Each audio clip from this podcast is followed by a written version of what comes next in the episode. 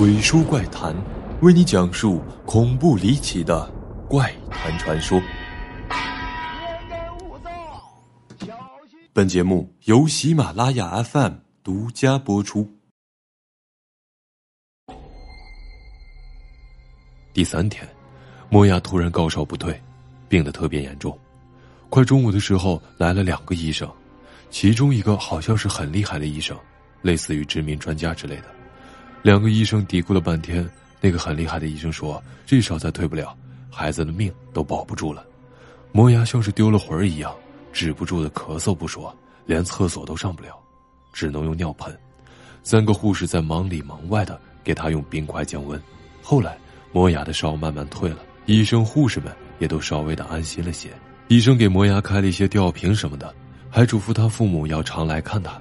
说小孩子一个人在医院里待久了想父母，有时候呢心理作用就会加重病情。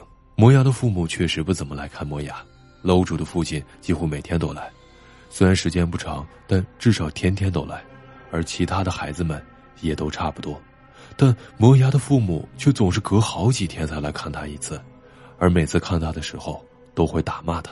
记得有一次，他们给磨牙带了一罐麦乳精，冲了一杯给磨牙喝。而磨牙那时大概刚输过液，胃里不太舒服，他喝了一口就全吐了，而他爸爸上来就是一巴掌，吓坏了别的孩子。幸好护士在场制止住了，不然看这架势还会再来几个巴掌。磨牙的父母看他退烧了，待了一会儿就走了，又把他一个人剩在了床上。楼主和豆豆一边玩一边不时的逗着磨牙，磨牙也笑，但还是有气无力的。那晚是一个老护士在值班，很快。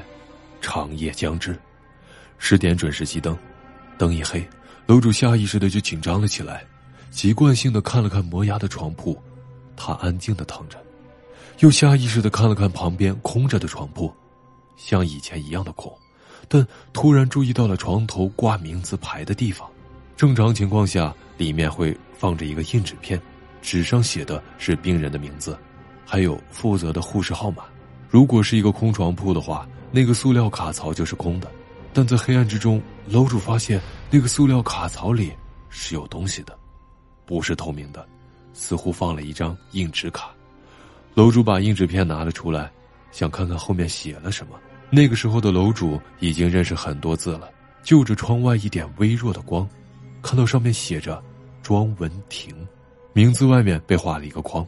庄文婷是谁？就是这张空床以前的主人吗？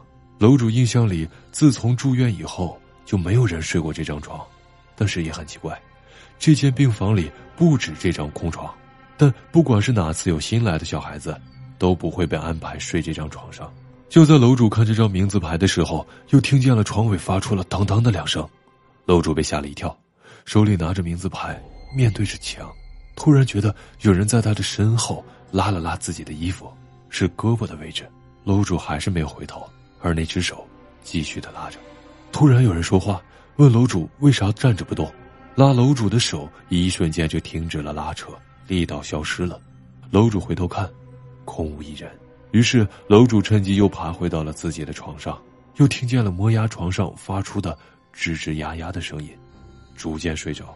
到了十二点后，诡异的事情还是发生了，还是两个人在换床铺，那黑影就和前两天一模一样。非常迟缓的往楼主旁边的床铺走，爬到了床上，躺了下来。楼主这次是怕他跑了，没有开灯，从离豆豆近的那一侧下了床，想去值班室找那个老护士。正打算推值班室门进去的时候，却被冷脸护士叫住了。可那天根本就不是冷脸护士值班的日子，此时还有另一个人在他的旁边，一个根本看不清脸的黑影，那个感觉。就像是每天他敲床栏进病房的感觉，有一双眼睛一直在看着楼主。冷脸护士问楼主：“这么晚了，在这里干什么？”楼主就说自己想尿尿。结果冷脸护士就催促着楼主快去上厕所，往前面的厕所里走着。楼主感觉自己像是已经在另一个世界里似的，脚下发软，哪里都冷。厕所里黑着灯，有滴水的声音，而周围越来越冷。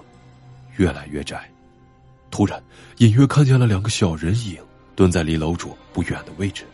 其中一个小人影问楼主：“也是来陪他玩的吗？另一个小人影咳嗽了两声，是磨牙那孩子的声音。可他不是应该在床上的吗？楼主感觉似乎身后厕所的门很快就要关上了，就推脱说自己要回去睡觉了，不能陪他玩了。说完，拔腿就往外面跑。结果身后的声音好像追了上来，边追边喊着楼主留下来陪他玩。冲着光亮的门外逃去，一道强光之后，楼主听见了妈妈的声音，慢慢的睁开眼，发现自己居然躺在了床上，浑身都在疼，而周围挤满了人，已经是白天了。医生说烧再退不了，命都保不住了。楼主懵了，这个医生昨天不是在磨牙发烧的时候就对磨牙说过这句话吗？透过人群，楼主惊恐的发现自己睡的。竟然是磨牙的床，磨牙说：“楼主一定是昨天晚上两人换床的时候着凉了，病情加重。可楼主什么时候和磨牙换过床？为什么一点印象也没有了？一种时空错乱的感觉涌上心头。而护士在给楼主打针之后，楼主就昏昏的睡了过去，做了一个很长很长的梦。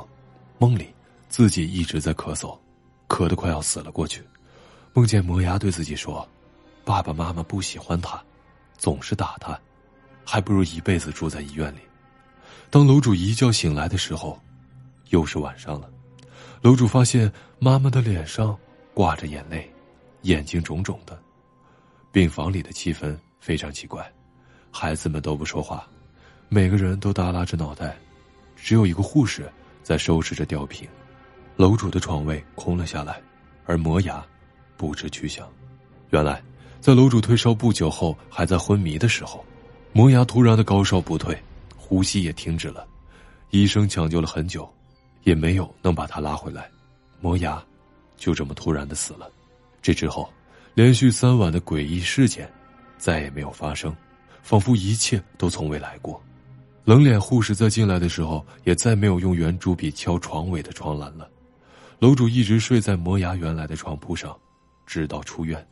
出院那天，楼主的妈妈来接，冷脸护士看着楼主，突然笑了起来。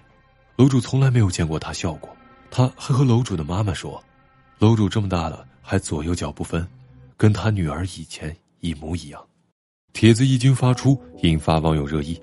有网友猜测，冷脸护士身边一直跟着的那个黑色的人影，就是他的女儿，也就是庄文婷。还有网友说，楼主呢有左右不分的毛病。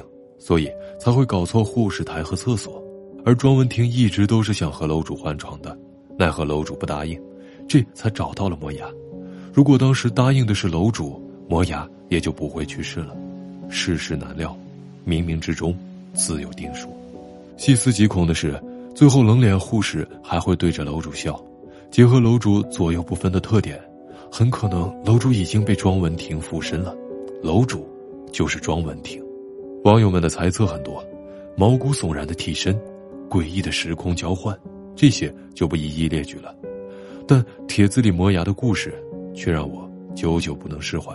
尤其是楼主在梦里听见磨牙说的：“还不如一辈子住在医院，人间的面，吃一碗少一碗，身边的人，见一面少一面，来日并不方长，别让陪伴成为遗憾。”本期结束，我是鬼叔，想马上看的观众别忘了长按点赞按钮，三连进行催更，下期不见不散。